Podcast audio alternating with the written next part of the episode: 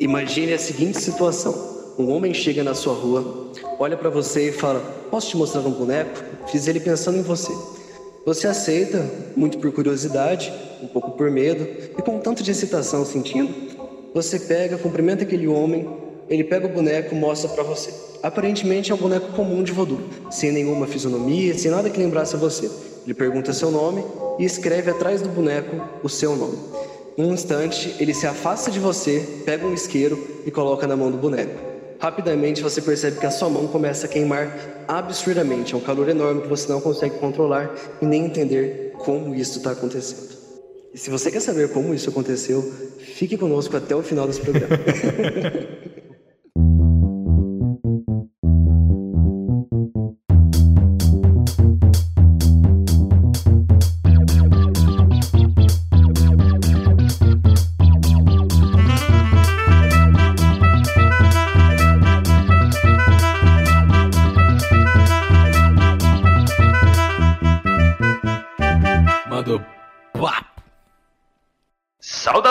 ouvintes! Bem-vindos ao maior podcast de todos os tempos.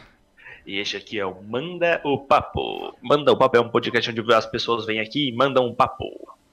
E é isso, basicamente é Mas isso. seria esse um podcast sobre cultura pop? Nossa, o- Não é mais um podcast sobre cultura pop. O convidado podia esperar a gente apresentar ele, né, antes. É. Mas ele não aguenta, né? Fica, fica pianinho aí, O parceiro. bagulho de palestrinha dele é mais forte do que tudo, mano. O cara já vem interromper. Mas antes da gente começar, então, aqui, este episódio, a gente tem Não, alguns gente recados o gente importantes, né? Meu nome é Lucas Calef, ao meu lado, da minha frente, estamos em... Aqui a gente tá em casa, então a gente, tipo, não tá, é, tipo, do, do tá. lado. A gente não tá, Mas a é, gente- estamos na nuvem. Isso, dentro da internet, no, no, no mesmo quadrante ali que eu, Vitor Casarim. Do outro lado do, do mundo, diretamente de Londrina, Gabriel Dionísio. Gabriel Dionísio, para quem não sabe, ele mandou um currículozinho aqui, deixa eu ver cadê o currículozinho que eu perdi. O currículozinho dele que é o seguinte, o, é, o rapaz, ele tem apenas 12 anos de idade, é formado em microexpressões faciais pelo Paul Ekman Group, hipnólogo há 4 anos, atuando na TV e na hipnose clínica há mais de 2 anos, e bacharelando, ou seja, ele está cursando a faculdade de medicina pela Universidade Estadual de Londrina, que é uma puta faculdade de medicina, convenhamos. E o papo de hoje é sobre. Hipnose. Aí, ó, Hipnose, ó, bonito. entrou no gancho, isso, mano. Isso. Boa, rapaz. Ainda bem, que dá, ainda bem que dá pra cortar depois, pra ficar mais Ainda bem que depois no corte fica tudo uma maravilha. Nós vamos discutir aqui sobre o que é hipnose. Que, que, que diabo é isso? É, que a gente vai basicamente discutir sobre o que é hipnose, verdade versus ficção, como é que funciona a hipnose, assim, mais ou menos no geral, onde surgiu, é, como que você pode aprender a fazer hipnose, e mais ou menos tudo isso aí que a gente vai abordar aqui no podcast de hoje. Mas antes de adentrar ao tema, meu amigo, a gente tem que dar vários Mas recados antes- importantes aqui que Quais são eles? Sigam a gente, por favor, nas nossas redes sociais. No Twitter, arroba Manda o Papo Cast. No Instagram, arroba Manda o Papo Podcast. E aqui também, se você tá vendo, a gente tá gravando esse episódio aqui, especialmente no Facebook, para testar a plataforma e também para ver se vai rolar de gravar as próximas, os próximos é, episódios aqui. Então curta a página aqui do Facebook para você não perder quando a gente entrar em ao vivo aqui. E outra coisa também, se você estiver vendo aqui o ao vivo agora, ou se você for ver um ao vivo, porque sempre vai rolar a gravação ao vivo, o chat, se você estiver mandando aí no meio do programa, a gente não vai parar para ler no meio, só que a gente vai ler tudo no final. É isso. Se você estiver aí mandando papo no chat, a gente só vai ler no final. Daí no final a gente vai ler tudo e daí dessa forma vocês vão poder participar e daí vai, enfim, completar assim o programa. Qualquer alguma pergunta também, qualquer coisa de hipnose, vocês podem deixa- deixar aí que o Gabriel, é, se for possível, ele vai estar respondendo. É isso. É isso aí. Ah, e uma coisa, né, muito importante. A gente tem que pagar o leite das crianças, né? É importante Então a também. gente também tem o nosso Apoia-se. Nós temos agora o nosso Apoia-se, já temos alguns membros é, maravilhosos, assim, lindos Muitos, muito especiais, muito especiais. Tô até emocionado. Cara, eu. Deixa eu chorar. Mas assim. você acessa aí apoia.c barra manda o papo. E lá temos várias metas para serem cumpridas, desafios que nós vamos colocar para nós mesmos cumprirmos sobre nós mesmos. E. Bom, vamos para a pauta?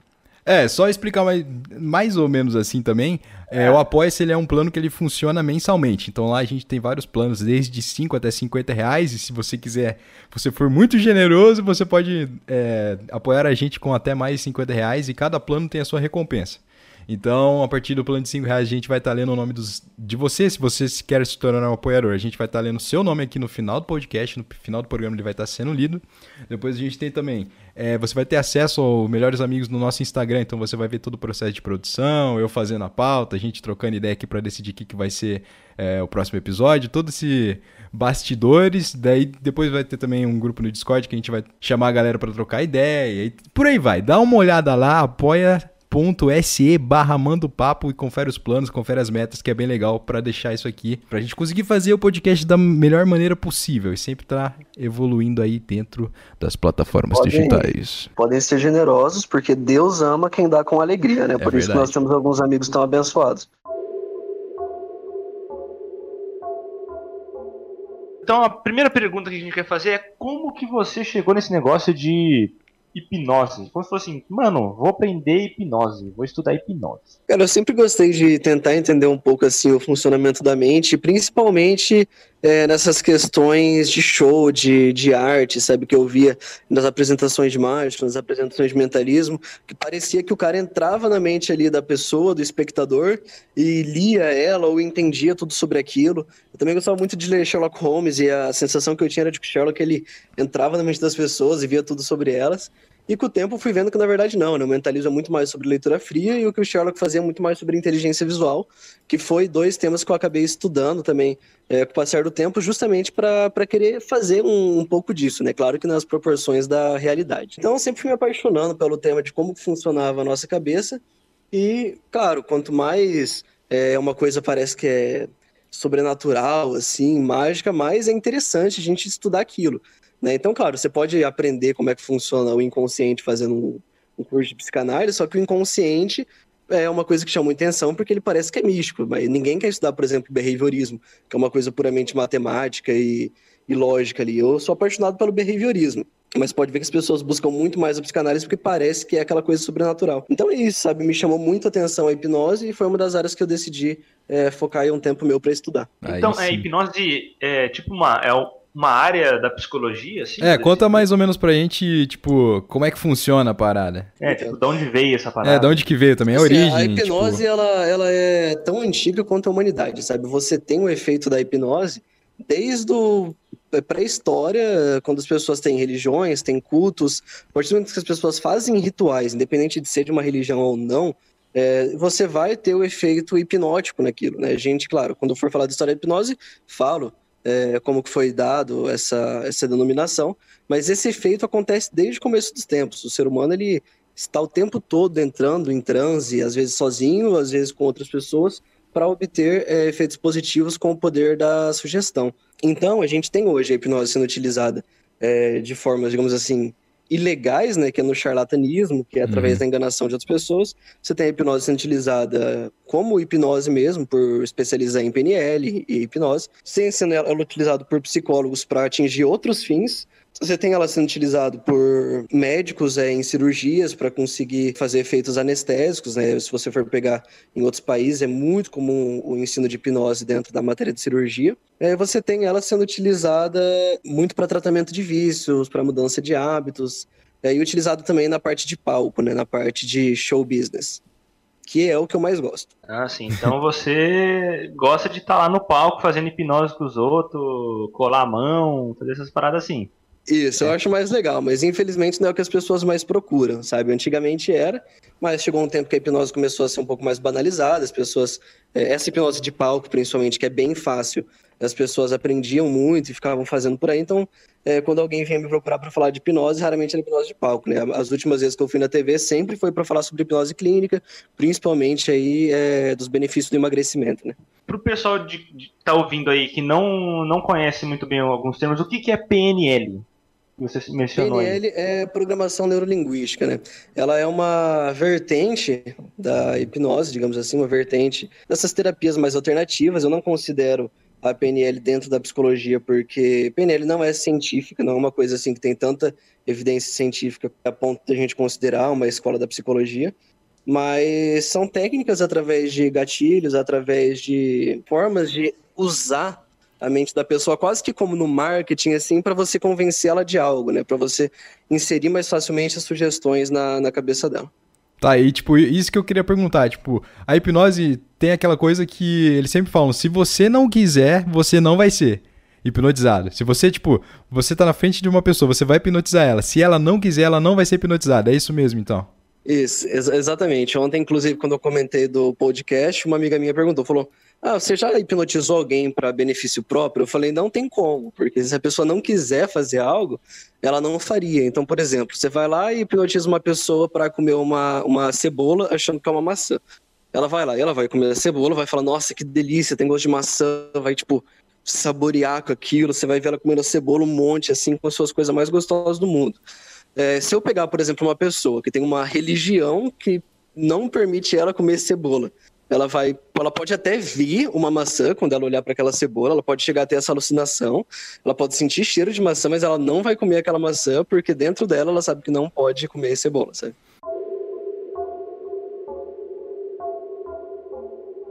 Como que funciona para você hipnotizar alguém? Até então eu sei que você tem que colocar a pessoa em transe e depois você começa a fazer as sugestões e tal, né, para a pessoa aceitar. Como é que é esse negócio? É, a hipnose é um estado de concentração alterado. Quando você tá, sabe quando você tá vendo um filme e parece que você não tá prestando atenção no filme, você não tá prestando atenção na verdade em nada, você tá só meio desligadão lá? Uhum. Isso é um estado hipnótico. O seu cérebro, ele tá num estado beta, né, que a gente chama, onde ele não tá funcionando 100% na atenção. Você tá num estado hipnótico. Você está aceitando sugestões mais facilmente e você está mais relaxado, digamos assim. Então, essa questão de ah, a gente tem que colocar a pessoa em transe é justamente porque a gente quer que ele esteja o mais relaxado possível para aceitar as sugestões, né? É, e aí a gente vai ver que tem diversas formas de fazer isso. Mas, em geral, hipnose é isso: é você colocar a pessoa num estado de relaxamento, é, ou ela mesma se coloca nesse estado de relaxamento, para começar a aceitar sugestões que vão fazer bem para ela. Por exemplo, uma aula com slide é um tipo de hipnose. Nossa, das mais fortes, eu acho. Com certeza, uma aula com slide é um tipo de hipnose fortíssimo. Ainda dá para você colocar uma sala inteira em transe lá. Então, se o professor dominasse alguma coisa aí de hipnose, ele poderia. Criar um exército, ele pode criar um exército. Cara, eu tinha um professor. Coincidentemente, eu tinha um professor que ele era hipnólogo na faculdade. Na primeira aula dele, ele foi falar isso, dele hipnotizou uma galera lá, viu? Fez um cara ver a Beyoncé, foi lindo, sei lá. ele, o cara chorou, tirou foto com uma pessoa falando que era Beyoncé. É muito engraçado. E, eu, Gabriel, igual a gente tava falando, né, da, da, cebola, comer a cebola achando que é maçã, tem, tem um negócio também que são os gatilhos, de você implementar, tipo, a sugestão da pessoa de, tipo, ah, toda vez que você apertar o seu dedão, você vai sentir um fedor, essas coisas. Como é que acontece esse efeito, sei lá, na nossa cabeça, se você conseguir explicar, ou sei lá? Como que isso... É, é exatamente da maneira que você fala. O gatilho, ele tem que ser extremamente direto e simples. Eu vou dar até um exemplo quando eu estava cursando hipnose. Curso de hipnose, né, tem a parte bem teórica e tal, mas ele é muito focado em prática. A gente fica hipnotizando uns aos outros e testando gatilhos, testando sugestões, testando formas de colocar a pessoa em transe. E uma vez eu dei uma sugestão pro cara que era você vai sentir muita vontade de ir ao banheiro. E tipo assim, eu achei que ele fosse fazer xixi, sabe? Uhum e voltar. Uhum. falei, e aí você vai ao banheiro. E quando você levanta, eu vou instalar o dedo, você vai acordar e vai sentir muita vontade de ir ao banheiro. Eu, tipo assim, eu achei que ele fosse falar, nossa, que vontade de fazer xixi. Tipo, nossa, tô tentando me segurar, alguma coisa assim, uhum. sabe? E daí a gente é tipo, ah, tá, passou, hehehe, você não queria fazer xixi. E daí, na hora que eu instalei o dedo, ele levantou o olho, ele levantou, foi no banheiro e ficou parado lá dentro do banheiro. Assim, tipo... Ele só ficou com vontade de ir ao banheiro. Ficou parado. Aí o professor. Aí, aí, o professor ele pegou e falou: falou pessoal, alguém viu o moleque lá? eu falei, falei, não, por quê? Ele falou: ah, ele tá parado dentro do banheiro por uns três minutos.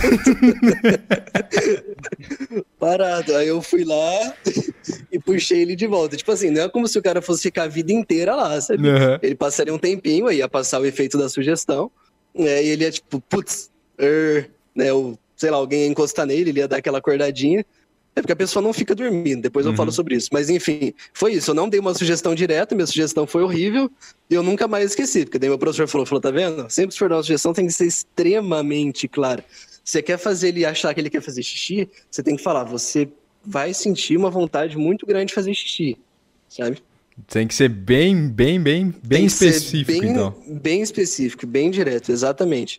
Então, por exemplo, na clínica, se eu estou querendo fazer que a pessoa coma menos, eu vou falar toda vez que você mastigar a sua comida, você vai sentir como se você estivesse ficando muito mais estufado. Uhum. E é porque é realmente isso que eu quero, pessoa sentindo estufada, não cheia. Enfim, é bem estranho, porque você tem que falar na linguagem da pessoa e tem que ser direto. Mas o gatilho é isso, você vai colocar uma sugestão para a pessoa, é, o que o cérebro dela faz é a mesma coisa que eu falar para todo mundo aqui começar a fechar o olho e pensar num limão, começar a mentalizar esse limão de uma forma bem real, de uma forma bem vívida, começar a imaginar os detalhes desse limão, a luz refletindo na pele dele, como se você estivesse mordendo esse limão e aí as pessoas começam a salivar. Se todo mundo, qualquer pessoa que fechar o olho, começar a imaginar um limão e ficar fazendo isso. Eu nem fechei e já tô assim. é, então. Exatamente. Então é só a sua cabeça criando um efeito de algo como se fosse real, porque você está acreditando naquilo, está visualizando aquilo. Mas é isso. O gatilho nada mais é do que isso. Pode crer, tipo, tem algum gatilho que você coloca que vai, tipo, o gatilho fica para sempre, a não ser que você tipo, vai lá e desative o gatilho. Não, eu entendo, eu entendo que tipo, como se fosse uma coisa corriqueira assim, igual você falou, ah, toda vez que você comer aqui é uma coisa que você faz todo dia, então é uma coisa que você vai estar sempre fixada na, na sua mente. Mas sei lá, se você colocar um gatilho numa pessoa de toda vez que ela apertar algum, sei lá, o ombro dela, uma coisa que você não faz corriqueiramente assim, com essa frequência, uhum. isso vai saindo da cabeça da pessoa? Como é que funciona? Assim, o gatilho, nenhum gatilho fica para sempre, sabe? Nem esse que eu falo toda vez que a pessoa for comer e tal. Uhum. Então, eu meio que passo para ela o relaxamento, passo para ela como se fosse um áudio para toda vez. Antes dela comer, ela ouvir, ela ficar com aquilo na cabeça, ela ter essa, essa coisa de, de conscientemente pensar e colocar na cabeça dela de que ela vai sentir estufada conforme ela tá comendo, por exemplo. Enfim, agora esse de apertar o ombro, né, que normalmente vai ser uma coisa tipo, ah, apertar o ombro você vai cair, assim, eu vou apertar o ombro você vai começar a dar risada. É uma coisa muito mais rápida, a pessoa não vai ficar muito tempo, porque o que acontece? Ela vai ter esse gatilho mais forte, assim, enquanto ela tá em transe. E o transe, ele não dura para sempre, né? Uma hora ele, ele acaba. Pode é, crer, então tem muita influência transe, do transe também, então.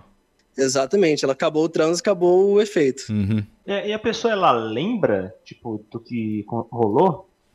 Sim, sim. Inclusive, né, quando eu for falar da história, eu vou até comentar que o termo hipnose, né, ele é um termo meio errado, né? Porque o, a ideia seria de hipnos, né, Deus do sono, e ose ação sobre, né? Então seria uma ação que você sofre quando está no sono, como se fosse sonambúlico.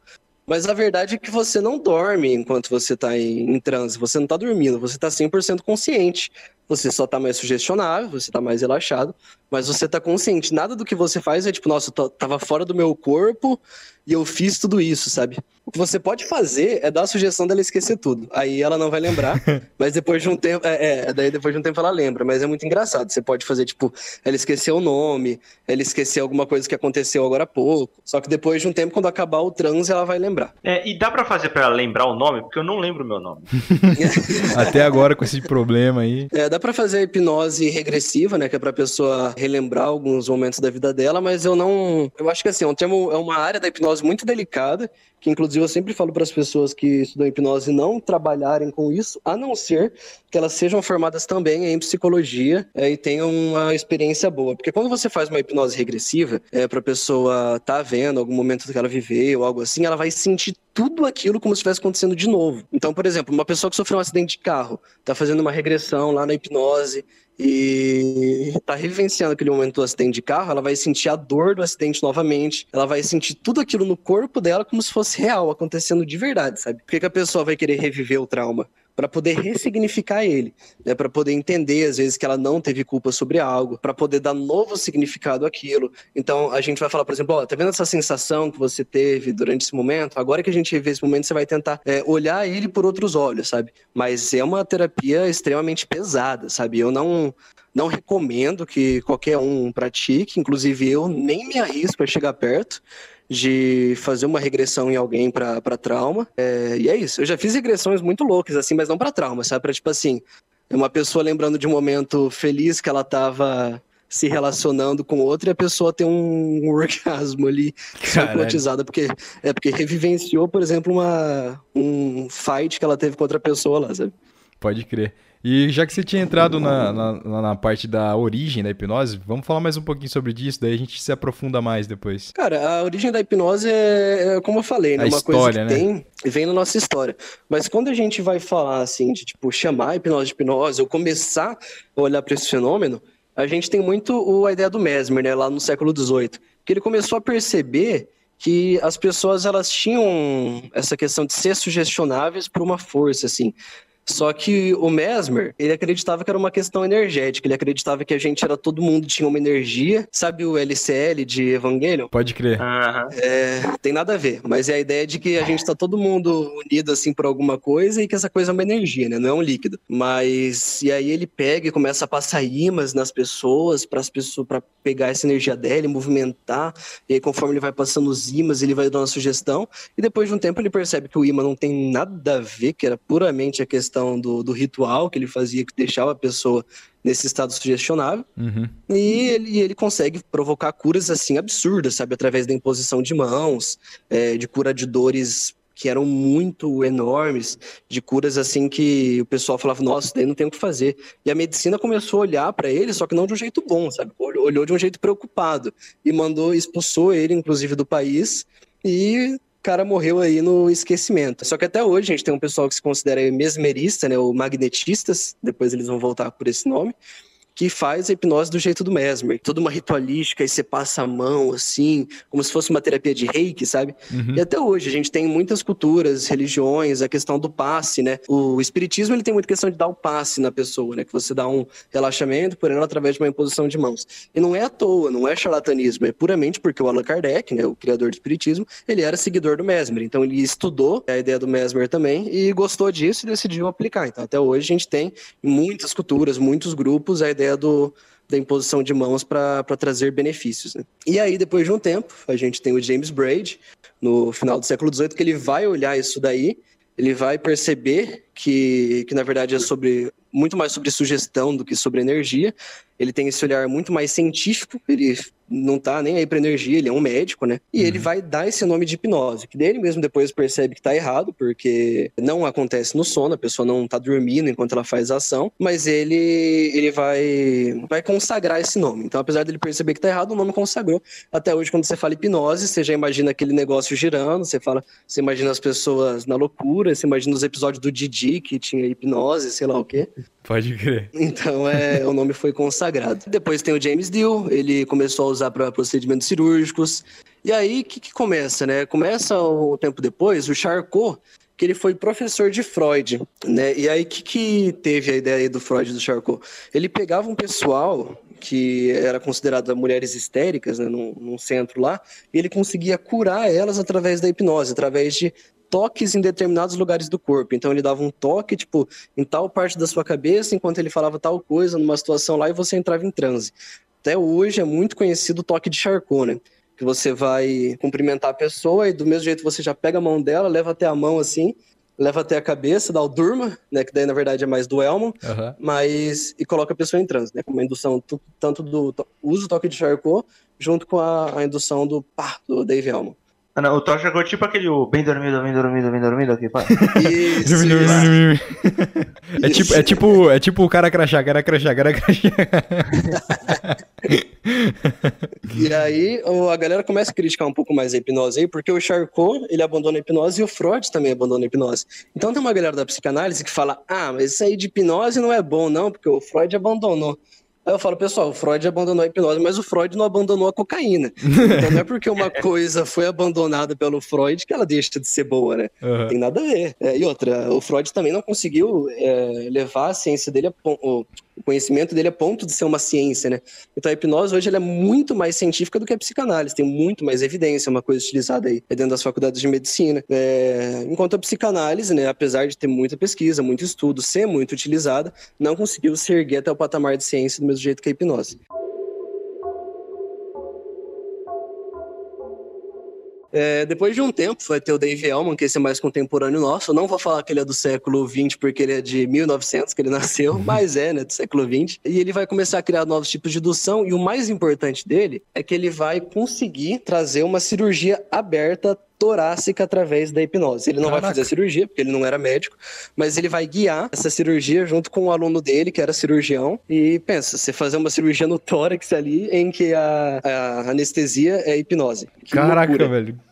É muita doideira, eu não consigo nem imaginar. É muita, muita, muita doideira. Inclusive, eu já participei fazendo hipnose numa situação não de cirurgia, mas de tatuagem. Uma vez um, um amigo meu foi fazer uma tatuagem que era as costas inteiras dele, e eu fui lá fazer hipnose nele pra ele não sentir dor. O tatuador agradeceu muito, que ele falou que conseguiu ser muito mais rápido por conta disso. E eu até comecei a pensar, falei, pô, você poderia começar a ensinar tatuadores a, a fazer hipnose, né? Porque pra eles é muito bom. Enfim, e o Dave Elman, ele não era médico, só que os médicos pediam pra ensinar ele. Sabe o que que ele fazia? O quê? Que, que ele Ele era um podcaster, ele Né? era um radialista. É, Ele era um nada. radialista, radialista e compositor. Dave Elman gostava Tamo de falar na rádio. Ele tinha uma voz muito, muito bonitona assim, e aí as pessoas gostavam de ouvir ele. Inclusive, uma das teorias de por que, que o Freud não se deu bem na psicanálise, na psicanálise não, na hipnose, é o motivo da voz do Freud ser muito cagada e ele ter um bafo muito grande por causa do tanto que ele fumava cachimbo e cheirava pó. Caraca, então, quer dizer que, Então- tipo, até, até tipo, você ter uma X entonação de voz, assim, ajuda então no processo? Caraca, Sim, que loucura. com certeza. Sim, você, você, se fosse fazer hipnose, ia ser maravilhoso. você vai falando lá. É, inclusive, quando, pessoal, pra quem não sabe, uma vez Agora eu fui... você está entrando em transe, É. está me mandando 1800 RP no meu LOLzinho. está Uma comprando fui- altos jogos na Steam mandando para minha conta.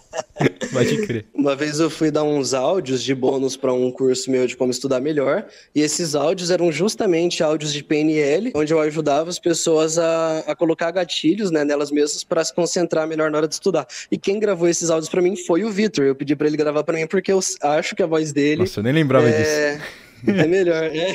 Caraca. Até hoje lá os áudios que você gravou hipnotizando o povo. Putz. Então é isso aí. Cara, você- você Então- já então foi hipnotizado por mim, já hipnotizou uma galera, cara. De Já tabela, de tabela. de tabela. Caraca, velho. Eu vi tá hipnotizando pessoas sem saber. Inconscientemente, olha só. O maior, o maior hipnotizador do, do mundo. Não, pra você ver como eu sou um bom hipnólogo. Eu hipnotizei o cara pra ele hipnotizar os outros. Eu tô criando um sistema de pirâmide através da hipnose.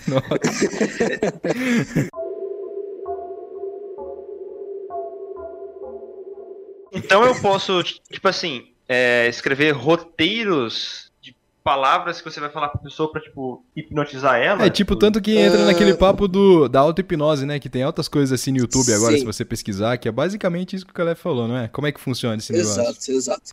Você, ó, eu vou só falar do Milton Erickson pra É, finalizar a é, fe- história. é, vamos fechar já, a é- já história. é muito importante ele para falar disso. Milton Erickson ele vai justamente abandonar a sugestão de autoridade. O que, que teve? Milton Erickson ele teve paralisia infantil quando ele era criança. É, quando ele era quando ele tinha 17 anos. Então ele não conseguia se mexer muito bem da paralisia. Ele ficou boa parte da vida dele paralisado. Então ele somente analisava as pessoas lá. E aí não dá pra você que não consegue mexer o braço fazer o durma e bater a, a mão na cabeça do cara. Então a maneira dele estudar a coisa e fazer a hipnose e tratar as pessoas através da hipnose foi da hipnose ericksoniana, né? Que ele criou, que abandona total essa coisa da sugestão de autoridade. Porque na hipnose clássica, né, até o Dave Elman aí, que você pode usar tanto para clínica quanto para show, você vai fazer aquele, olha, eu vou contar até três, vou instalar meu dedo e você vai fazer tal coisa. E aí eu vou contar até três, instalar meu dedo e você dá a sugestão para a pessoa. Você dá ali na, no imperativo, né? Você vai falar, pare, tananã, de fazer isso. Comece a fazer sei lá o quê. Então você dá sempre na autoridade. O, El, o Elkman não.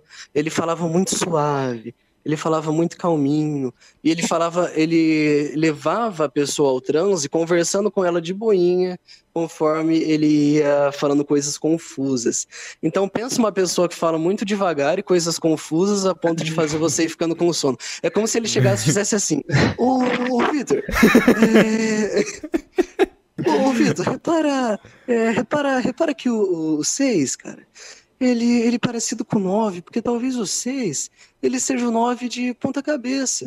Ou talvez o, o 9 ele seja o 6 em pé. E já reparou que enquanto você vai percebendo isso, você consegue ir relaxando um pouco mais. É, você vai aprendendo o caminho desse relaxamento porque eu não preciso te falar nada.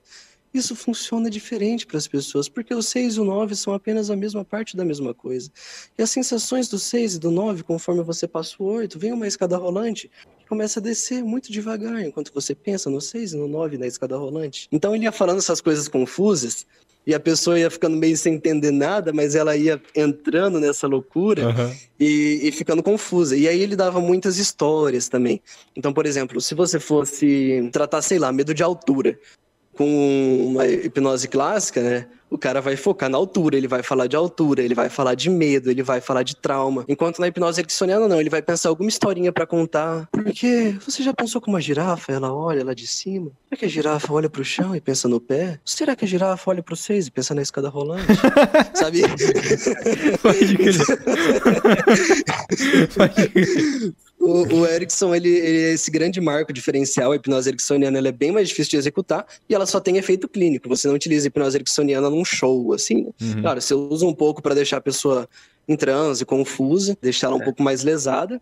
E hoje não tem muito, tipo, ah, vou fazer tal, tal hipnose. Não, você vai misturando um pouco de tudo, sabe? Então você vai usar o toque do Charcot, você vai usar a indução do Elmo, você vai usar uma conversa do Erickson. Porque, por exemplo, eu não, não gosto de colocar a pessoa em transe através da hipnose ericksoniana. Eu acho que demora muito. E como eu gosto de fazer hipnose clássica, hipnose mais palco, eu curto ficar dando sugestão, eu curto ficar testando o sonambulismo da pessoa, sabe? Pode eu quero mandar ela apertar minha mão bem forte, quero mandar ela comer uma cebola, eu quero ver até onde que ela tá sonambúlica para o que tipo de sugestão que eu posso dar. Ericksoniana não dá pra fazer isso, mas o que, que você faz? Sei lá, você quer hipnotizar um cara no, no ônibus para fazer um esses vídeos de YouTube que a galera faz, né? Eu já vi, eu já vi um, um amigo meu fazendo assim. Ele chegou lá, a gente tava num grupo de hipnotistas, né? A gente tava indo pro Zerão fazer hipnose em grupo e que era hipnotizar o povo que tava lá no Zerão, quem quisesse. E aí a gente tava no ônibus e aí ele chegou num cara e falou assim: "Meu, sabe me informar pra onde que fica a, o Arnaldo?" E quando você pede informação de localização pra pessoa, a pessoa se desorienta um pouco, né? Ainda mais quando você tá em movimento. É, Já mas quando você tá "Não, no porque eu- busão também, né? Você nunca vai esperar, talvez, que uma Exatamente. pessoa chegue do celular e pergunta alguma coisa, tá ligado? Você vai, tipo, sempre Exatamente. ficar naquela de boa. Aí do nada o cara te abordar e já vai perguntar algum lugar, então, meu amigo. Exato. Ele já começou a falar, não, porque o Arnaldo eu sei que ele fica perto de um posto ali, o posto do jogo do São Paulo. E você já reparou como é que quando a gente vai pensando sobre esses lugares que a gente tá passando, parece uma sensação muito confusa que vai entrando na nossa cabeça. Eu começo até, inclusive, a ficar com sono conforme eu olho esse jogo do São Paulo, que parece que passou ali do lado do Arnaldo. Conforme assim, você vai falando muito rápido, Aham. apesar de falar de um jeito cansado, que a pessoa não consegue responder e ela vai ficando confusa e te acha meio louco. Só que você vai colocando a sugestão aos poucos ali, né? Aham. É, enfim, aí depois disso ele percebeu que o cara já tava um pouco ali meio confuso, cansado, sem entender muito bem, e perguntou se podia colocar o cara em transe e colocou. É, então essa é a questão da hipnose ericksoniana, ela vem aí depois do Elman e tem esse grande impacto, que é esse olhar mais clínico da hipnose. E isso é permitido? É, eu ia falar, tipo, Não. não é meio antiético, talvez? O Não, Conselho não, gente. Regional de Hipnose não tem nenhuma.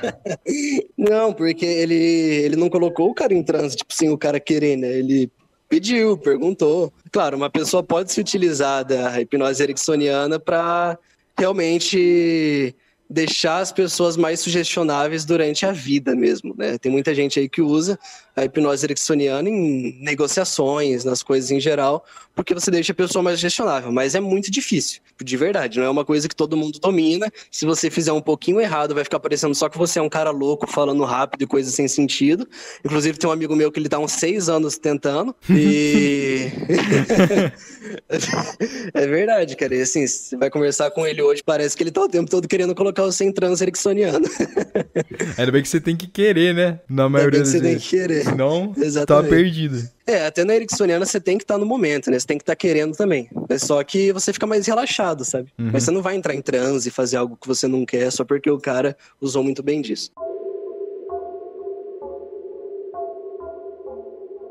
Pode crer. Ah, já que a gente falou e nesse negócio de ah, você tem que ficar relaxado e tal, isso entra como um benefício, assim, na questão da hipnose. Qual que é um outro- outros benefícios aí, Gabriel, da hipnose? Conta pra gente. Assim, além de você conseguir é, tratar dores, tratar traumas, tratar vícios, mudar hábitos. Tem a questão de, de relaxamento. Quando você, assim, você ser hipnotizado é uma questão que todo mundo pode todo mundo consegue ser hipnotizado. É que algumas pessoas demoram um pouco mais para conseguir entrar em transe e outras demoram um pouco menos. Isso depende principalmente do nível de ansiedade delas. Algumas pessoas mais ansiosas costumam demorar mais, algumas pessoas que têm o hábito, por exemplo, de meditar sempre e tudo mais, entram em transe mais facilmente. Isso que eu ia perguntar é... também, a gente tinha, o Caleb tinha falado daquela questão lá da, da pessoa gravar e tal, da auto-hipnose. Então, tipo, uma pessoa que é muito ansiosa na hora que ela, ah, vou me hipnotizar. A, a questão de você sentar e querer ser hipnotizado, você prestar atenção. E se você é muito ansioso, isso vai atrapalhar, então. Com certeza. Tipo assim, é muito bom o fato da pessoa ansiosa tentar e começar, né? Mas a chance dela entrar em transe é, é menor.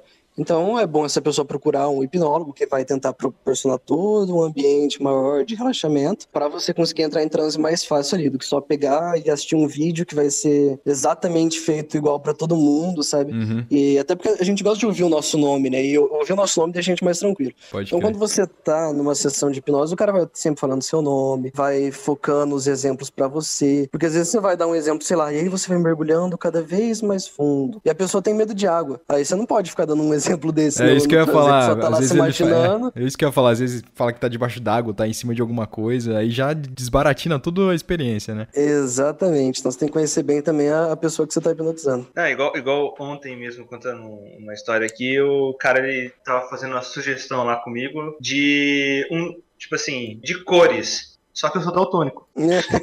Imagine um azul. Aí eu, não, entendeu? Não tem como. É, realmente. Não vai dar, não. Ixi, fica. Opa, Gabriel? Opa, Gabriel, posso seguir? Só uns, uns é, minutinhos aqui que o rapaz. Ele foi. Ele, ele entrou em transe. É, ele entrou em transe e caiu. será que, será que não tá ouvindo? Alô, Gabriel, cadê tu, rapaz? Será que isso não é um gatilho? Será que a gente tá hipnotizado e na verdade ele não caiu, ele tá falando com a gente? Ele tá mó contando e tá todo mundo ouvindo, ele botou um gatilho que a gente não, não tá mais ouvindo o que ele fala. Caramba. Eu fiquei um pouco preocupado agora. Alô? Tá me ouvindo? Aí. Aí. Você foi pro. Cara, voltou? Voltou na trans. Voltamos do trans. Eu fiquei, eu fiquei falando sozinho um tempão, assim, um tempão. Aí eu olhei pro meu celular e vi uma mensagem lá, caiu aí. Eu falei, ué? Não, achei que, tipo, você tinha colocado o Calef em transe e botou o gatilho que a gente não ia escutar mais a sua é. voz. Daí você ficou falando e a gente não ia te escutar mais. Pode ser, cara. Nossa. Eu acho que eu que entrei em transe aqui enquanto falava.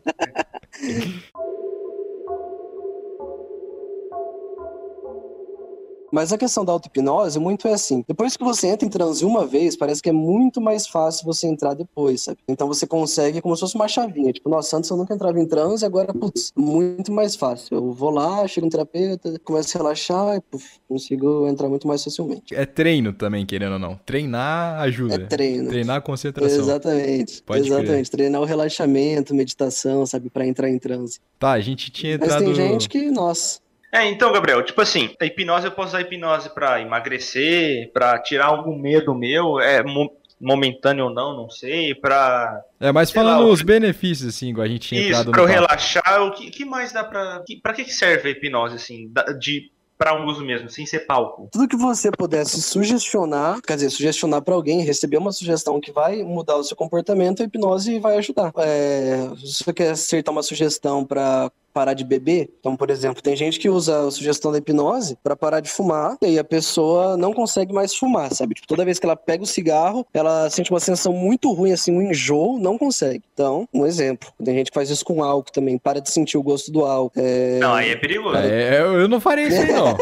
Acho muito arriscado. Mas tem, tem quem faça. Para medos, traumas, normalmente você vai fazer daí a questão da regressão, que eu já expliquei, né? Tem que ter toda uma cautela, mas que tem, quando consegue ser bem executado, resultado tem um, um, resultado ótimo. A pessoa vai ressignificar uma coisa e aí, se ela ressignificou, é para a vida inteira que ela vai levar isso olhando por esses novos olhos, né? Além disso, tem a questão do emagrecimento, tem a questão da, da autoestima. A pessoa ela não consegue se ver de uma certa maneira. Cara, então... então, tudo que você puder aceitar uma sugestão hipnótica que vai te ajudar, vai, vai servir a hipnose. Cara, que foda. Então, qualquer coisa que. Uma sugestão que a pessoa aceite, né? Porque se ela não aceitar, não vai dar certo, vai funcionar. Uhum. Caralho, que é, então, Exatamente, então, mas... Então, então, tipo assim, uma coisa que o pessoal aí, de, aí que tá ouvindo deve estar tá pensando assim, posso curar várias coisas assim. Por exemplo, dá pra usar hipnose pra fazer o pau subir? Dá, dá pra usar a hipnose pra fazer o pau subir.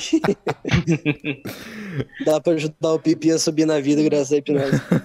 É isso. Então, E se for um quem tem voyeur esse problema. Ah, vixe. que é hipnólogo, cara, é uma boa, uma boa habilidade pra um voyeur ter aí. Dá pra, dá pra fazer a pessoa, inclusive, ejacular ou ter um orgasmo, de maneira geral, assim, só pela hipnose, cara. Tem, você vai lá, Cacete. pá, colocar em transe, faz ele pá, e de repente o cara tá lá com as calças molhadas. E é muito mais seguro do que praticar sexo. Com com certeza.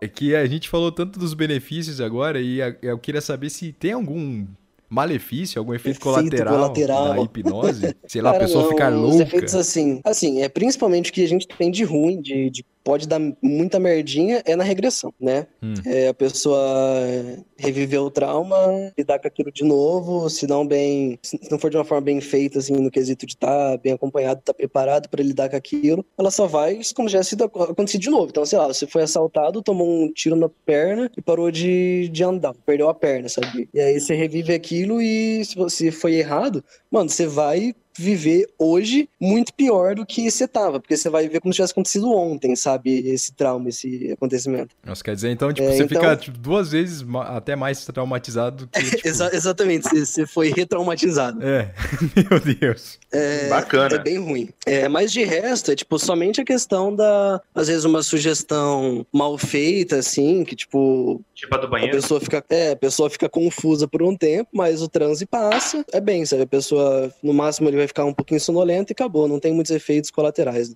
Ah, o que eu acho de mais ruim pode dar a questão da regressão e da pessoa, às vezes, procurar um especialista e não fazer uma terapia com um psicólogo junto. Eu acho que sempre que você vai. O, o essencial é isso, sempre que você for procurar uma terapia com hipnose, você também tem que ter um psicólogo. Porque daí a gente, a pessoa acha, ah, então eu vou lá na hipnose, passe de mágica, o cara vai botar eu em transe, instalar o dedo e eu vou estar ótimo. E na verdade, não, né? É, a hipnose, ela é um tratamento, como posso dizer assim, é, da, do sintoma, não da causa, sabe? Então ela Pode vai crer. curar a dor, mas não vai curar a causa da dor. Né? Claro, quando a causa é, é psicológica, vai ajudar muito. Por exemplo, fibromialgia, né? Que é uma doença aí muito, muito tratada com hipnose, porque é uma é, doença que, apesar da causa ser fisiológica, a influência do psicológico sobre é absurdamente grande. Né? Tem muita gente que utiliza hipnose também para fazer parto normal, né? Então, na hora que a pessoa vai ter o filho, ela chama o hipnólogo para ajudar ali na, a lidar com as dores da contração. Pode crer. Então quer dizer que, tipo, o melhor combo, assim, é tipo você ser médico barra psicólogo barra hipnólogo. É, o ou melhor- você é o ir num melhor psicólogo, build. né? Você, você ir num psicólogo e ir num hipnólogo, ou ir num psicólogo que é hipnólogo, né? Porque o médico hipnólogo, ele vai principalmente focar na questão anestésica da hipnose, né? Que, é, que daí é para cirurgias, e não tanto na, na questão psicológica dele. A não ser que seja um psiquiatra, mas raramente um psiquiatra vai se interessar em trabalhar com hipnose. Por questões de ele pode te atender em 20 minutos como psiquiatra e cobrar o mesmo preço que o psicólogo vai cobrar atendendo em uma hora e meia, como psicologia mais hipnose, sabe? Tem, tipo, uma outra coisa que eu queria perguntar. Tem alguma. Não sei se você sabe alguma verdade versus ficção, tipo, igual eu falei do gatilho eterno e tal. O que, mais você pode falar disso? Tipo, Ah, o Didi, certeza, cara.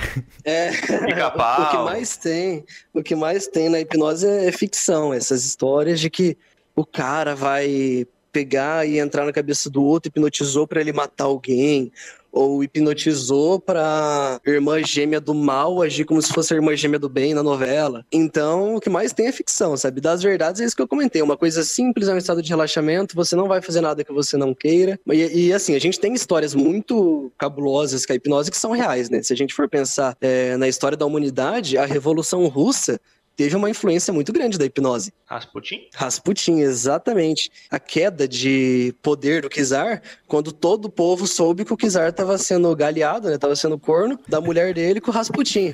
Mas não é que o Rasputin tava pegando a mulher dele, o Rasputin tava pegando todo mundo que tinha, só todo Lá, mundo. né? Só. só E- todo mundo, E inclusive Rasputin sabia usar hipnose pro pau subir. Rasputin. e pro pau crescer. Isso aí dominava. Exatamente, Rasputin ele usava hipnose para crescer, até porque ele tinha mais de 30 centímetros de membro. Inclusive, hoje, né, o membro dele tá exposto no museu na Rússia. Não me lembro agora qual museu, mas em um dos museus da Rússia tem lá o pênis dele que foi cortado antes dele morrer. É isso aí, galera. Um dia se você for na É. Rússia, então não perca a atração aí.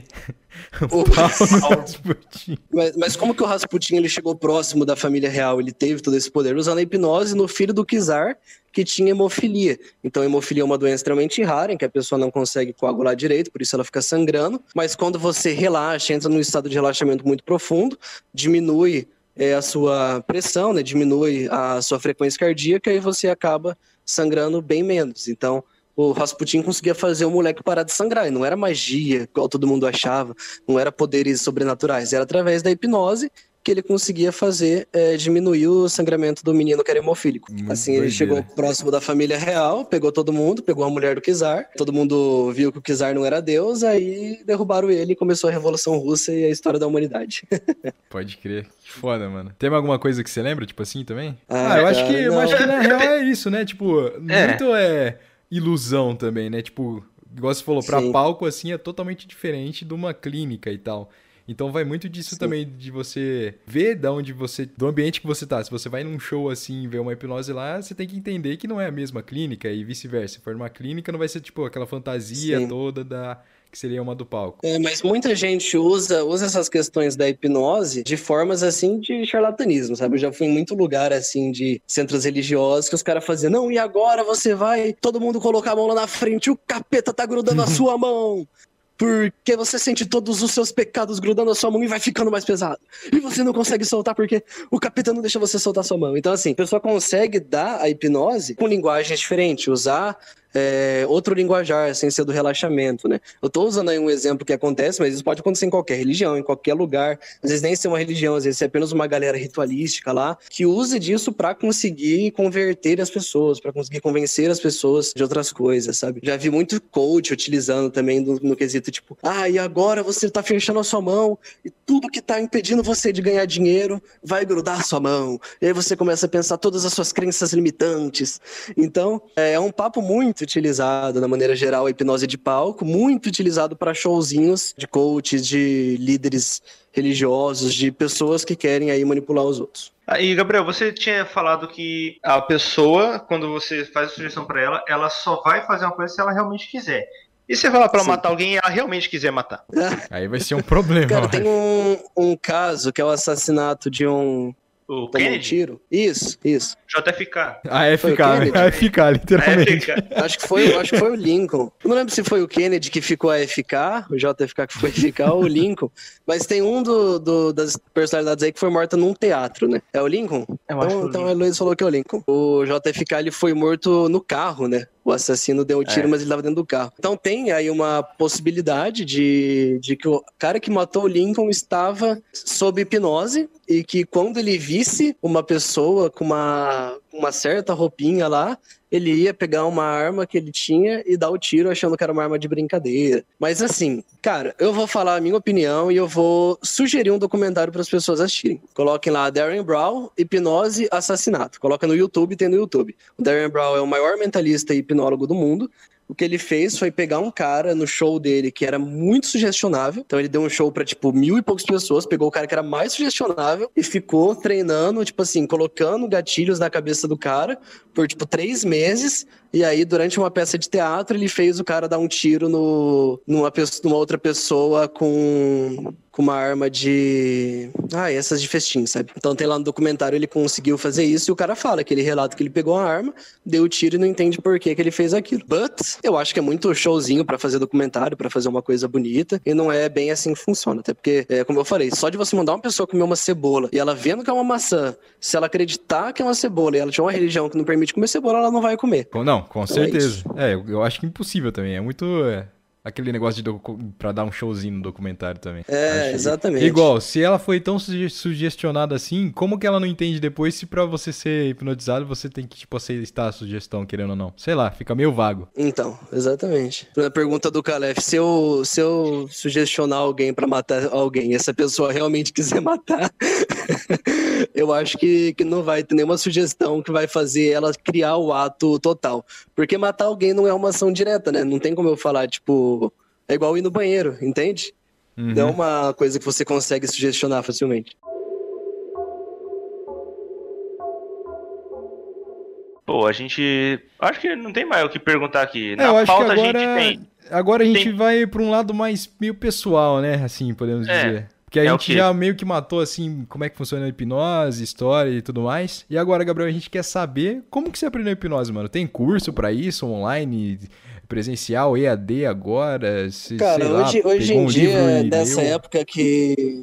Dessa época que tudo tem curso online, claro que tem cursos online. Se eu recomendo que façam curso online? Com certeza não. Cursos online podem ser bons, existem muitos cursos online bons, diversos conteúdos, inclusive de como se dá para vestibular. É...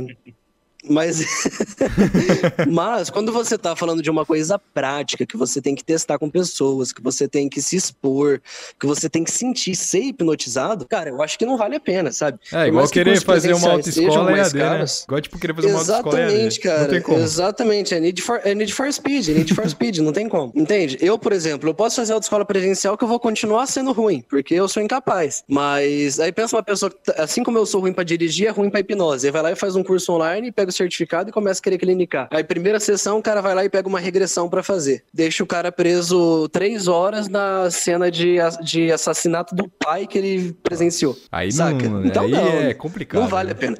Ainda mais porque no Brasil não tem regulamentação do quem pode ou não pode atuar como hipnólogo. Hum, Então qualquer Zé Bocó que fizer um curso online pode abrir uma clínica de hipnose. pode crer. Não tem, não tem um CRH? Não tem, não tem regulamentação nenhuma, cara. Caramba, e é um treco que. É, e o Assim, negócio, é- tipo, você controla uma pessoa querendo ou não, né? Vamos combinar aqui. É, assim, não tem Caraca, não regulamentação. tem uma regulamentação. pode- Não, é muita loucura. Pelo amor de Deus, eu não consigo nem. É mano, muita loucura. É igual ser psicanalista no Brasil. Você pode fazer um curso de psicanálise de um ano na internet, pegar um certificado de psicanalista, abrir uma clínica de psicanálise com é, hipnose, sabe? Então é loucura, loucura, loucura. pode crer, mano. Então, não, por isso que eu não recomendo fazer curso online, cara. Você tem que praticar, você tem que hipnotizar os outros. Não adianta você ficar vendo, saber toda a história, toda a teoria. Eu nem lembrava muito da teoria da história. Eu fui revisar, é, acho que foi mês passado, porque de vez em quando eu pego pra dar uma lida e tal. E aí Então, um antes de entrar também. nisso, como é que você, você fez o curso presencial, então? Como é que você fez pra aprender? Cara, uma das maiores instituições do Brasil de hipnose tem sede em Foz do Iguaçu, Londrina e Cascavel, né? É, como tem sede em Londrina, eu sou de Londrina, é, faz sentido. eu, eu acabei conseguindo participar de um curso. Na época, eles só tinham curso presencial, nem tinha essa pira de curso online, sabe? E eles tinham vários cursos, né? Tinha curso de PNL, curso de coach, curso de, de hipnose. E eu sou anti-coach, mas aí na época eu achei interessante até, mas eu me, me inscrevi só pro de hipnose, porque todos os cursos eram muito caros. Eu lembro que era tipo 5 mil curso de PNL, sabe? Caraca, Aí é eu- mó caro. sem, é, sem grana, irmão, pro momento. Eu fiz depois porque eu acabei conseguindo fazer um- umas amizades com o pessoal e tal, né? Uhum. E com, conhecer outros lugares que também tinham cursos. Você hipnotizou eles? Daí, Mas assim, o curso de hipnose, ele é, é um curso presencial, você vai participar aí é, cerca de três dias seguido de prática e mais um tempo que você fica estudando a teoria assim, sabe? Mas aí o que mais conta é os três dias de prática, cara. Você fica num hotel, sexta, sábado e domingo, né, no final do curso, só praticando hipnose, cara. Você vai ter, tipo assim, ver o professor fazendo, ó, agora a gente vai fazer a indução tal. Agora a gente vai fazer um negócio tal. Faz, sei lá, com alguém, depois vai fazer com as outras pessoas, sabe? A primeira vez que hotel. eu fui hipnotizado foi no curso. É, a gente fica num hotel. A gente ficou lá no Hotel Bourbon aqui em Londrina. Caralho, mano, que da hora. tipo, Pare- Parece esquema de pirâmide. que louco, tipo, um, fin- um final de semana pra galera se hipnotizar. Aí você, por acaso, tinha que hipnotizar mais pessoas pra trazer pro curso, assim? É algo tipo isso? Não, não, não. não era esquema de pirâmide. Ah, bom. É, vamos lá, a gente tem algum- uma- umas perguntas É meio marketing pessoais. multinível. Na verdade, eu É. queria, antes de você fazer uma pergunta, Ah, galera. vai lá. Pra, Gabriel, pra quem tem, tipo, agora se alguém ouviu e surgiu um interesse, ou pra quem já tinha uma curiosidade e agora aflorou mais, tem alguma coisa, tipo, que você precisa fazer assim pra ser hipnólogo ou qualquer pessoa comum assim consegue ir lá começar a fazer um curso presencial e, hipno- e Uhum. se, se formar? Tem alguma coisa assim, algum pré-requisito? Não, não tem pré-requisito. O pré-requisito é que você seja maior de idade, tenha interesse em estudar.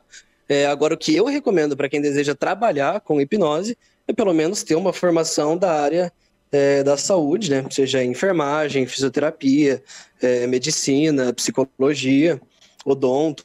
Uhum. Odon- Odonto usa muito, muito, muito hipnose também. O pessoal tem medo de, dos barulhinhos dos equipamentos de odonto, sabe? Aí usa hipnose pro pessoal não, não ficar com medo dos barulhinhos. Pode crer, eu sou uma dessas pessoas, mano. Dá uma aflição, cara. Puta merda. Enfim, então eu recomendo ter alguma formação da, da área da saúde, né? Aham. E para trabalhar com a hipnose. Mas é isso. Qualquer um pode ir lá e fazer o curso. Brabo.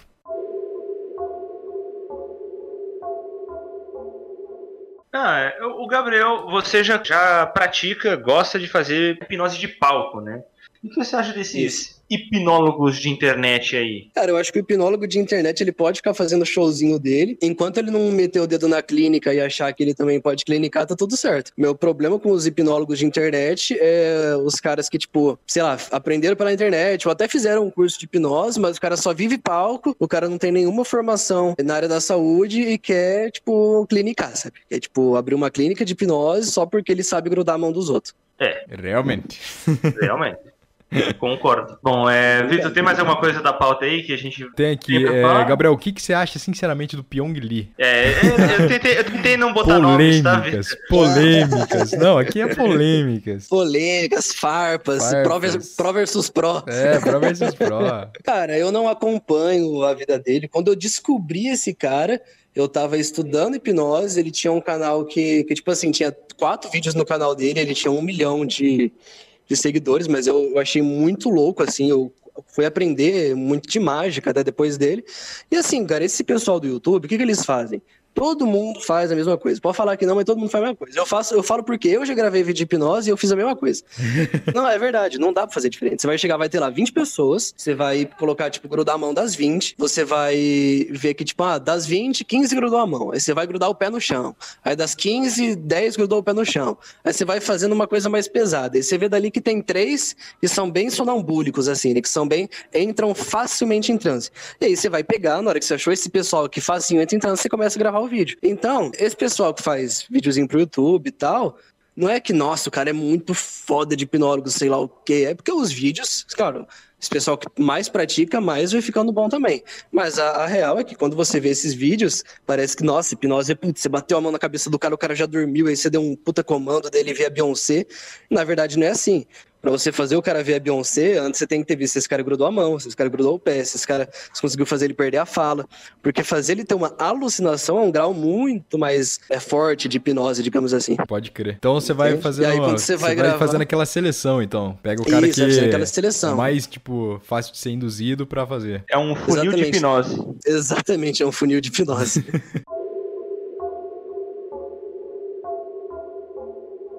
Eu queria perguntar pra você, Gabriel, daí é uma sessão um pouquinho de perguntas, assim, se quiser cobrar depois também, né?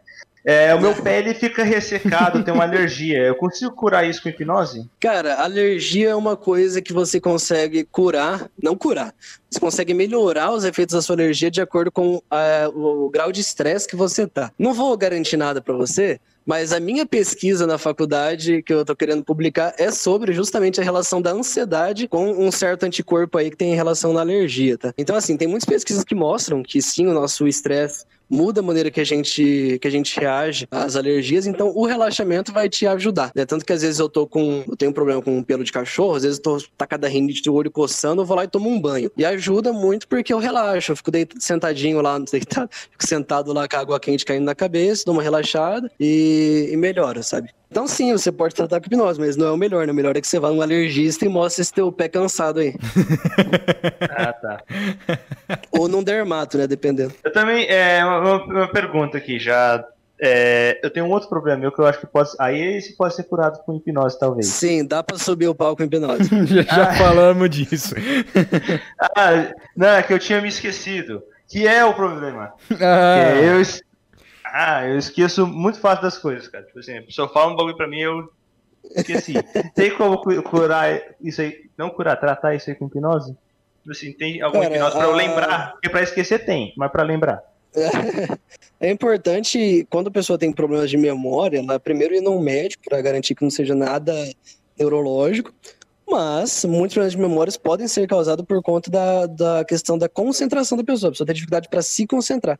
E aí você consegue, através de várias técnicas de concentração, estudo, memorização e também de relaxamentos, melhorar isso, né? Um exemplo é lá no site Método Memoriza, hum, você consegue encontrar vários métodos de melhorar sua concentração, por exemplo, para estudos, para vestibular, concursos públicos. É, como a é gente que é fala, esse não, mas site? vamos, não, depois a gente fala um pouquinho mais disso no final, pode ser? Daí a gente já emenda os, os jabá tudo.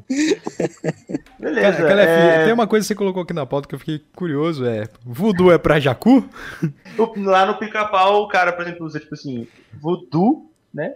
Primeiro que a gente tem esse problema da questão religiosa do voodoo, que né, a gente já pode ver que é um, é um racismo que temos lá nos Estados Unidos, né? É, com o voodoo, e, mas assim, a, a questão do voodoo é pra jacu é hipnose é pra jacu? Não, cara, nem, nem hipnose, nem voodoo. Mas isso me lembrou uma, uma apresentação do David Blaine. Não, é do Chris Angel, que chama Voodoo, que, que é um show que ele faz que eu vou revelar o segredo dele aqui. Eita. Ele pega um Não, não, bonequinho não, de não, não, não, voodoo. não. Atenção. Atenção, Segredo. Momento Mr. M. bota a música, editor. Imagine a seguinte situação: um homem chega na sua rua, olha pra você e fala: Posso te mostrar um boneco? Fiz ele pensando em você. Você aceita, muito por curiosidade, um pouco por medo e com tanto de excitação sentindo. Você pega, cumprimenta aquele homem, ele pega o boneco, mostra pra você. Aparentemente é um boneco comum de voodoo, sem nenhuma fisionomia, sem nada que lembrasse a você. Ele pergunta seu nome e escreve atrás do boneco o seu nome. Num instante, ele se afasta de você, pega um isqueiro e coloca na mão do boneco. Rapidamente você percebe que a sua mão começa a queimar absurdamente. É um calor enorme que você não consegue controlar e nem entender como isso está acontecendo. E se você quer saber como isso aconteceu, fique conosco até o final desse programa. Beleza, então. Beleza. Agora a gente realmente encerra a pauta?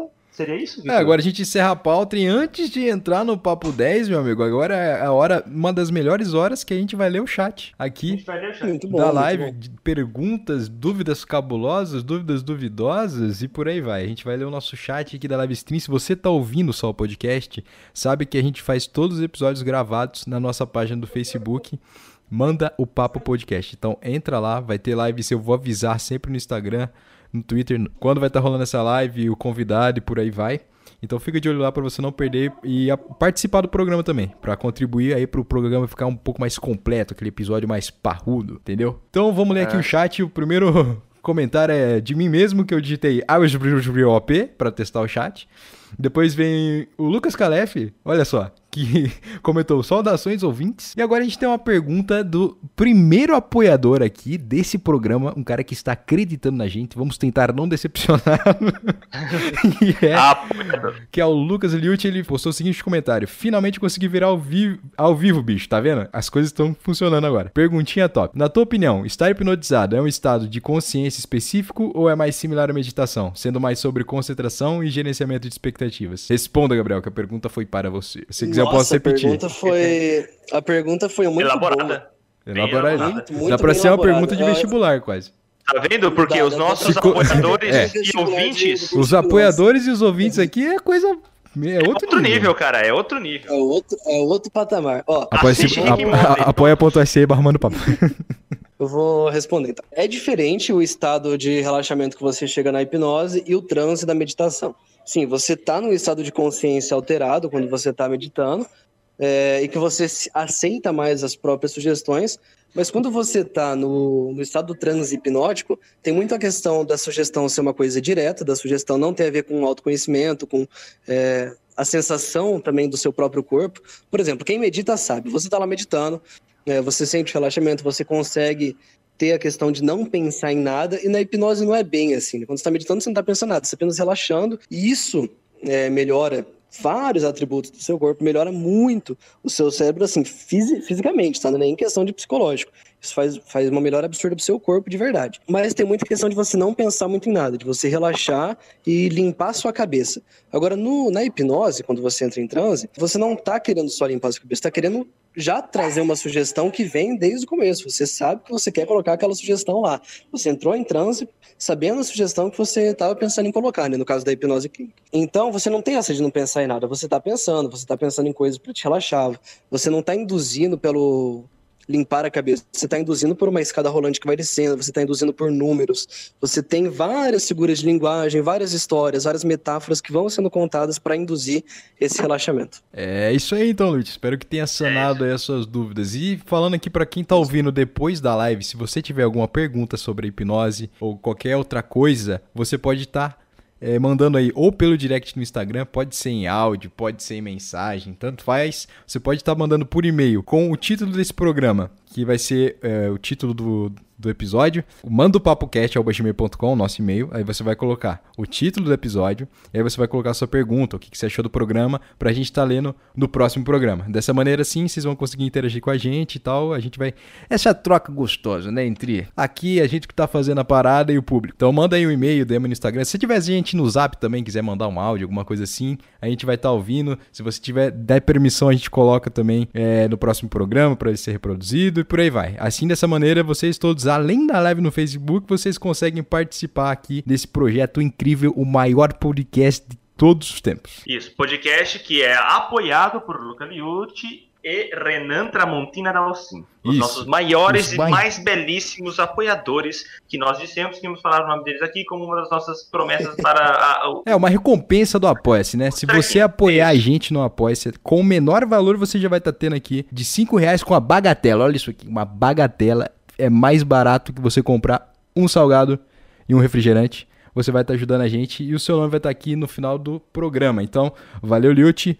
Valeu, Rena. Vocês são foda. E agora vamos entrar no Papo 10. Ah, agora é o fim de papo! Agora o papo 10. Ah. não, não, ainda, tem que, ainda tem que trabalhar melhor essa transição aí. Eu sempre acho que o papo 10 é antes do fim de papo, mas beleza. Não, primeiro vem o fim de papo, porque acabou o papo. É, Agora é o papo justo, 10. Justo, justo, justo. Vai lá. E daí, beleza, vamos contextualizar novamente. O mais legal do papo 10 é que a gente nunca fala que vai ter o papo 10 pro convidado, a gente sempre pega ele de surpresa. Sim, é incrível essa parte. Papo 10, então, e pega eu e o Vitor. É, também. A gente, a gente nunca, nunca sabe. Eu mesmo não pensei. O Papo 10 é a parte, a sessão do nosso programa, a gente é, recomenda, dá indicações de séries, livros, filmes. Sabor de sorvete, qualquer, sabor de pastel, sabor qualquer de coisa. sorvete, qualquer coisa, o que você quiser, a gente vai dar uma, uma recomendação para os nossos ouvintes. Então, como é, nós somos bons anfitriões aqui, né? Claro. Nós vamos passar a palavra. É, quem vai mandar o Papo 10 é o Gabriel. Gabriel, me diga, hum, o que você indica para as pessoas ouvirem? Pode ser Cara, relacionado pra, ao assunto pra, ou não? Para se manter relacionado ao assunto, eu vou indicar um documentário é, que tem no YouTube, inclusive, pirata, mas foda-se, tem no YouTube, que chama Darren Brown é, Vendendo Milagres. É um documentário que o Darren Brown ele cria uma igreja com um pastor que é um ator e ele ensina hipnose pro pastor, pro pastor ficar fazendo hipnose nos outros. É tipo a Safra do Senhor? É, é, muito legal, é bem, é, é, bem massa. É um documentário que, tipo, se mostra, ele mostra todos os passos, assim, ele fazendo. Tem só quatro episódios de 20 minutos cada. Vale bastante a pena assistir. É isso, okay. então. E para tirar de mim essa responsabilidade, Vitor. Ah, filha da puta, cara. A sua sorte é que eu já sabia o que ia indicar aqui. O que eu vou indicar hoje é, na verdade, eu vou indicar um outro podcast nesse podcast. Olha só, tô fazendo uma coisa aqui inédita. Até agora eu só tava indicando música e a gente indicou juntos o Risk of Rain é, no podcast Isso. passado. Mas vamos lá, eu quero indicar o podcast Podchef Mastercast, que é o podcast do meu amigo Victor Assis, que é um dos meus podcasts favoritos. Ele tinha o Dia Sevasta, onde ele sempre falava sobre música nacional. Acho que o projeto deu uma parada agora, faz um tempo que eu não converso com ele. Mas esse do Podchef Mastercast tá no ar. É um programa para quem curte Masterchef. Eles comentam o episódio da semana do Masterchef depois que ele saiu. Então o episódio, se eu não me engano, é toda quarta-feira, o episódio sai e o podcast sai junto. Então eles comentam o episódio, falam o que, que eles acharam e tal. É bem legal. Se você curte Masterchef, ouça Podchef Mastercast. Tem no Spotify o link vai estar aqui no post. É isso aí. E a minha indicação para vocês aproveitarem no final de semana, durante a semana, durante o mês. É um canal do YouTube. E o canal do YouTube chama-se Saxquatch. Nossa, Sax é... de saxofone. E daí faz um trocadilho com Sasquatch. Ah, não, é Sax Sasquatch. É muito bom, Sax cara. Sasquatch. É muito Ou bom. procura lá, pé grande tocando saxofone. Você vai encontrar. São milhares de vídeos de um cara vestido de pé grande, ou talvez o próprio pé grande. A gente nunca é. saberemos. Nunca saberemos. Tocando saxofone. Diversas músicas. Tem Daft Punk, tem Careless Whisper, tem é, Epic Sax Guy, enfim, qualquer música que você pensar, o cara Muito toca lá bom. no saxofone. Muito bom. E tem alguma- alguns ao vivos que ele faz remix também, né? Tipo DJ, o sax- junto também. Ele faz aquele pedalzinho de fazer. Ah, o loop lá? Loop, é. Pedal de loop. E, cara, sensacional esse canal. Ele virou a trilha sonora da minha vida depois que eu encontrei ele. Posso, posso dar uma recomendação fora do tema também, Com então? certeza, meu amigo. Pode. Pode. Eu, eu queria recomendar um anime que tem aí na Netflix. Ih, é não o... queria falar sobre isso. Eu sabia, eu sabia.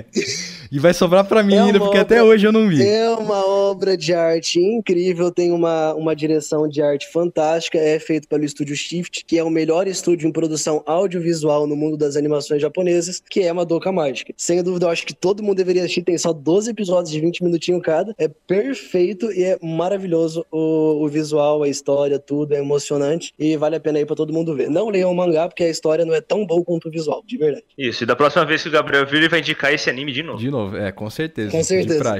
Então a gente acabou aqui as indicações, lembrando que, mano, manda pra gente se você tá ouvindo as indicações, porque eu já falei, não indicamos coisa ruim nesse programa. Então manda o seu story aí vendo ah, o anime que o Gabriel indicou, o documentário, ou ouvindo o podcast, ou vendo o vídeo do Sax Squat. E é isso aí, manda pra gente que a gente vai estar postando nas nossas mídias sociais. Então aqui pra finalizar esse programa, eu queria agradecer ao Lucas Calef, sempre aqui conosco na bancada. Despedidas, ouvintes. E também, Gabriel, agora se você quiser se despedir, botar o seu user do Instagram, falar da- dos seus projetos, agora é a hora. Pode falar. Manda o Ah, papo. pessoal, é, meu user do Instagram é o Dionísio Underline, ou Underline o Dionísio, eu nunca lembro. Copião. Copião. Eu diria que é consenso, cartel. É, e eu tenho também o método Memoriza, com dois E's, onde eu comento um pouco de técnicas de estudo, coisas que vão ajudar as pessoas a passarem em concursos, vestibular, que são técnicas gerais aí para melhorar é, o seu rendimento conforme quando você precisar estudar, né? E também a minha namorada daqui a pouco vai abrir um canal na Twitch, ela é mononico no LOLzinho, já pintou o cabelo de rosa, então quando abrir o canal eu vou lá e posto a conta na Twitch para todo mundo seguir a Grow Heloísa. Ih, já tá levando fumo. Ih, levando Já acendeu. já. Já deixa o follow lá, Clã. Ela, ela falou que eu tô solteiro, então quem der um follow e já der- fizer um donate, quem fizer um donate de mil bits já pode concorrer a namorado também. É, Despede-se aí então, Vitão, do pessoal, dos ouvintes. É isso aí, muito obrigado, ouvintes, por ouvirem até aqui. Quem acompanhou na live, então, herói demais. Quem tá apoiando no Apoia-se, então, nem se fala. Apoia a gente lá, dá uma olhada nos planos, dá uma olhada nas metas. Vocês não vão fazer a gente não beber um barril de 50 litros de chopp, né? Vamos, vamos- Não, vamos entrar num consenso aqui, né? Isso tem que acontecer. E é isso. Sigam a gente também na no- nas nossas contas nas redes sociais. Arroba Ocasei no Instagram, arroba Vitão Bardo no Twitter. O do Calef é arroba Ocalef e o Twitter dele é arroba Lucas Calef. Com K. Com K. porque eu sou, eu sou trouxa aí. Botei com K. Valeu! Ah, é, revelação da mágica. Vocês são completamente lesados. Eu fui- acho que eu fiquei hipnotizado e esqueci dessa parte. É, basicamente, quando ele cumprimenta o cara, ele passa um óleozinho na mão do cara, que depois de alguns segundos, tipo uns 15 segundos, ele começa a aquecer, tipo esses óleos de massagem, sabe, que o pessoal Ah. utiliza. Aham. E aí, quando ele coloca o. ele conta o tempo certinho, quando ele liga o isqueiro no, na mão do boneco, tá na hora do óleo de massagem começar a aquecer na mão do cara. Hum, entendi. Hum. Pode crer, velho. Pilantras. Mandou. Pá!